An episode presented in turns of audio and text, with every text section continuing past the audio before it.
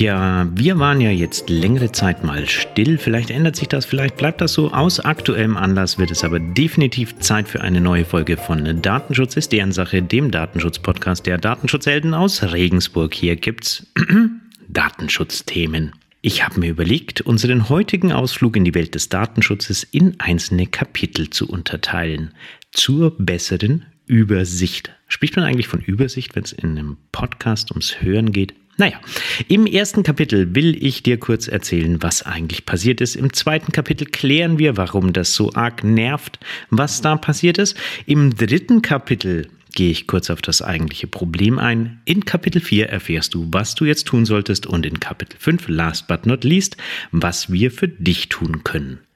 Los geht's. Überschrieben habe ich diese Podcast-Folge mit dem wunderbaren Titel Gefunsel mit Google Fonts oder auch keine gute Nachtgeschichte. Kapitel 1. Was war passiert? Oder was das Landgericht München mit Schreiben von Privatpersonen zu tun hat. Vor dem LG München wird die Klage einer Privatperson gegen eine, einen Webseitenbetreiber in verhandelt. Nach einigem Hin und Her kommt das LG München zu dem Schluss, dass die Einbindung von Google Fonts sowie die damit verbundene Weitergabe personenbezogener Daten einen Verstoß gegen die DSGVO darstellt. Eingebunden war Google Fonts, das ist wichtig an dem Punkt, über die Google-Server. Der Beklagte hat es auch mit berechtigtem Interesse versucht, das hat aber nicht standgehalten. Die Konsequenzen für den bzw. die Beklagte, kurz zusammengefasst, 100 Euro Schmerzensgeld zuzüglich Zinsen in Höhe von 5 Prozentpunkten seit dem 28.01.2021, eine Unterlassungsverfügung, weiterhin Google Fonts zu verwenden, bei Zuwiderhandlung mit einem damit verbundenen Ordnungsgeld von bis zu 250.000 Euro sowie eine Anordnung zur Auskunft über die Weitergabe der personenbezogenen Daten. Das eigentliche Urteil vom 20.01.22 ist unter dem Aktenzeichen 3O 17493-20 einzusehen und natürlich ein bisschen länger als meine kleine Zusammenfassung. Kapitel 2. Warum das jetzt so nervig wird. Dieses Urteil haben sich jetzt offensichtlich diverse Privatpersonen zum Vorbild genommen und schicken Schreiben an diverse Webseitenbetreiber. In diesen Schreiben weisen die Schreiberlinge unter anderem auf das Gerichtsurteil des LG München hin, erklären je nach Schreiben durchaus anschaulich die technischen Hintergründe und fordern zuletzt, hm, wer jetzt gedacht, das besagte Schmerzensgeld. Man kann sich ausrechnen, so ein paar Briefe verschicken, kostet ein paar Cent 80 Porto. Wenn man das dann 20, 30 Mal macht und jedes Mal 100 Euro mitnimmt, ist das schon ein ganz erträgliches Nebeneinkommen. Besonders ärgerlich für Webseitenbetreiber aus unserer Perspektive. Möchte man diesem Schreiben korrekt entgegentreten, dann braucht man eigentlich, meinen wir, anwaltliche Unterstützung. Es wird also deutlich teurer als nur die 100 Euro. Wir schließen uns hier der allgemein verbreiteten Meinung an, dass sowohl das Bezahlen ohne weitere Schritte als auch das Ignorieren solcher Schreiben keine gute Idee ist, weil nicht ganz klar ist, wie dann das Gegenüber weitermacht. Es ist durchaus denkbar, dass die Gegenseite dann zur Klage ausholt. Kapitel 3. Wo ist denn jetzt eigentlich das Problem? Der Knackpunkt liegt in der technischen Gestaltung von Websites. Möchte man seinen Besuchenden eine ansehnliche Webseite bieten, idealerweise mit der zum Corporate Design passenden Schriftart, dann sind Dienste wie Google Fonts, aber auch, Achtung, MyFonts oder Adobe Fonts und ähnliche Anbieter eine bequeme und performante Art für Entwickler, diese Schriften zu implementieren. Der Knackpunkt bei jedem Aufruf der Webseite durch einen Besuchenden fließt meistens mindestens die IP-Adresse zum Anbieter der Schriftendienste ab, also zu Google Fonts oder Adobe Fonts. Je nach Dienst kann das auch deutlich mehr sein. Wer noch ein bisschen Langeweile hat, dem empfehle ich als amüsante gute Nachtlektüre die Datenschutzerklärung von MyFonts oder Font Awesome. Vor allem der Abschnitt, an wen alles Daten weitergegeben werden könnten, trägt durchaus zum Amüsement bei. Ebenso wie Details interessante Interpretationen, was denn personenbezogene Daten sind und was nicht.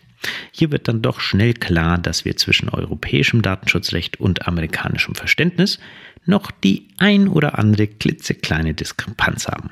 Wird also über die jeweiligen Server des jeweiligen Anbieters eine Schriftart oder Iconfont oder ähnliches, das gilt im Prinzip technisch betrachtet auch für Google Maps und Co. eingebunden, so fließen Daten zum Anbieter ab, mal mehr, mal weniger.